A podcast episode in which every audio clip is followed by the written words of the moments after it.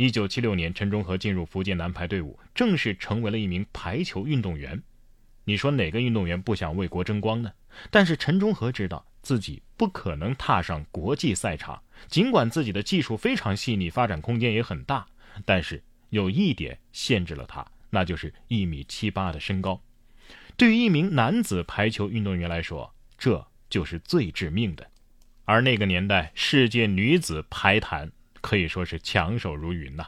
为了能够脱颖而出，女排选择了一个创造性的训练方式，那就是找男排运动员来对打，以强化女排选手的抗击打能力。陈忠和呢，就是其中的一员。你别说，陈忠和的模仿能力啊，真的是非常强。他能够模仿国际上知名球手的打法和球路，很得当时女排主教练袁伟民的欣赏。一九七九年，二十二岁的陈忠和从福建省男子排球队退了下来。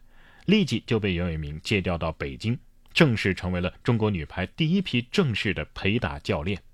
后来，陈忠和在自己的自传当中写道：“命运真的让我在意想不到的情况之下，堂堂正正的穿上了一回中国的球衣。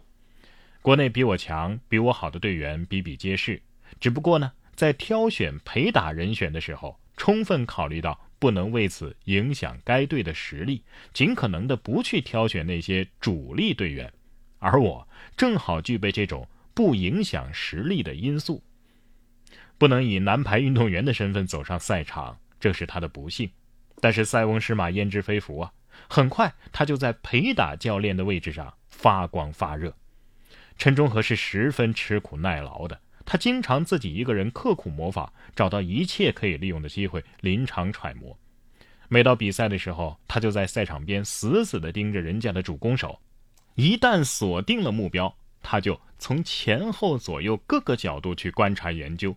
很快，他就能模仿各种优秀的排球运动员：日本的横山树里、美国的海曼、古巴的路易斯。可是这就苦了女排姑娘们了。本来袁伟民教练采用的就是魔鬼训练法，再加上体力比男运动员略逊一筹，所以他们经常是叫苦连天。不过女排姑娘们苦，陈忠和更苦啊！女排姑娘们伤了还有替补，还可以休息，但他呢，却只能自己缓一缓，然后再继续。曾经有记者采访他，做陪打辛不辛苦啊？他直言道：“嗨。”不亚于主教练哦，每天几千次的起跳挥手，好几次中午湿着衣服他就睡着了。在他的努力之下，在女排姑娘们的共同奋斗之下，中国女排终于冲出亚洲，走向了世界。而后呢，中国女排也经历了好几年的低谷。二零零零年的悉尼奥运会。时任主教练胡进带领中国女排小组赛事两胜三负积七分，以小组第四的成绩惊险晋级。结果在八强赛面对另一组的第一俄罗斯女排，中国队以零比三完败，惨遭淘汰。奥运会之后，排球管理中心进行了一次民意调查，让大家选择新的女排教练。在当时的排球界。像袁伟民、郎平这样的众望所归的教练员，可以说是非常难找的。排球管理中心领导啊，很是青睐陈忠和，因为他对排球真的十分热爱，同时经验太丰富了。但是陈忠和的得票却很低，这也难怪啊，连他自己都把票投给了胡进。他认为自己既不是运动员，也不是教练员，当好一个副手就行了。直到排球管理中心主任徐丽两次找到他，直截了当的问：“如果让你干，你有没有信心？”陈忠和这才下定决心接过这副重担，被架上了中国女排主教练的位置。上任之后呢，陈忠和启用了一批身高突出的年轻队员，用高负荷的训练强化他们的能力，磨练大家的意志，严厉程度堪比当年的袁伟民呐。很快，在他的用心调教下，队伍战斗力开始回升。二零零一年国际排联大冠军杯，中国女排战胜朱强，获得冠军。可也正是因为这个冠军，搞得陈忠和有些畏手畏脚了，生怕出什么差错，才在二零零二年世锦赛上搞出了一场让球风波。为什么呢？在预赛提前锁定了出线资格的前提之下，中国女排做出在预赛和复赛中两次让球的决定，从而选择比较弱的对手。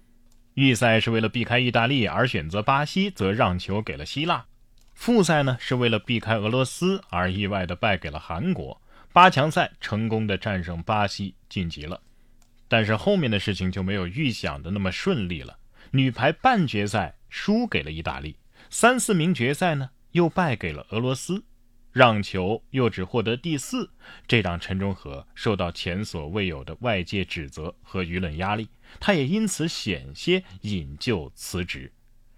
在近两年接受采访的时候，陈忠和回首道。现在想起来呀，还是非常难过的，也是不应该的。反思之后，陈忠和更加看清了前进的道路，那就是竭尽全力，只能用实力去说话。二零零三年女排世界杯，攻击锐利、防守严密而又斗志高昂的中国女排，以十一战全胜的战绩夺回了失落十七年的世界杯冠军啊！接下来呢，就是雅典奥运会了，无数人对中国女排充满期待，但是。伤刚刚才好的主力赵蕊蕊，在奥运的首场比赛中再度受伤，无缘接下来的比赛。在情况极为不利的情况之下，陈忠和依然带着队伍一路闯关，挺进决赛。对手俄罗斯开局非常强势啊，连胜两局。在落后的局面之下，姑娘们临危不乱，在陈忠和的布置之下，不断的打出进攻变化，奋力的追赶。在紧张的对垒当中，场边的陈忠和却始终面带微笑，显得那么的从容。反观俄罗斯主帅卡尔波里，显得那么的紧张，大声的吼叫是响彻全场啊！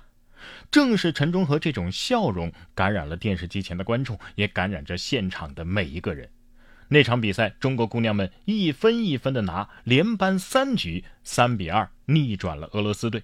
中国女排时隔二十年。再次登上了奥运会的最高领奖台，在面对记者采访的时候，陈忠和几乎是泪洒当场啊！二零零八年，陈忠和率领中国女排在北京奥运会上拿到了铜牌。第二年三月，陈忠和卸任离开，带队八年，率领中国女排重返世界巅峰。作为主教练，陈忠和做的那是相当的不错。可是，在电影夺冠当中，为了突出郎平的作用。省去了太多太多陈忠和的戏份对于很多咱们八零后、九零后来说呀，能引起我们共鸣的部分，就缺失了。